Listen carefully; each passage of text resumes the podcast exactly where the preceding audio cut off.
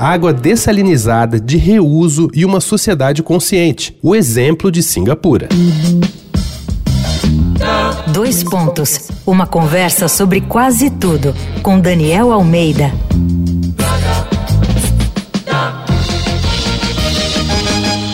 Eu já citei o caso de Singapura em outro episódio aqui da série Bendita Água, mas achei que valia a pena voltar ao tema.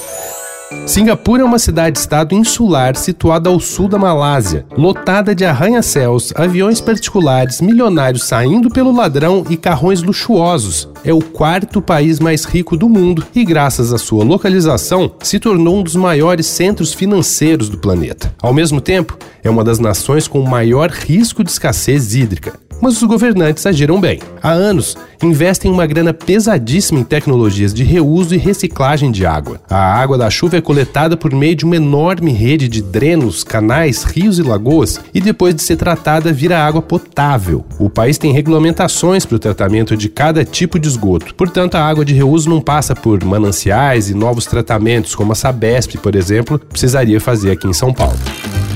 Atualmente, Singapura tem quatro fontes principais desse recurso: água importada da Malásia, água reciclada e água dessalinizada. E o objetivo é que as duas últimas fontes passem a representar até 80% das necessidades do país. Além disso, o governo investiu uma campanha nacional para redução do consumo de água de 151 litros por pessoa por dia para 147 litros. Só para ter uma comparação, é menos da metade do consumo diário nos Estados Unidos. E um pouco mais baixa aqui no Brasil, que é de 166 litros. Ou seja, não bastam só essa estrutura e tecnologia toda, o cidadão tem que segurar a onda e fechar a torneirinha.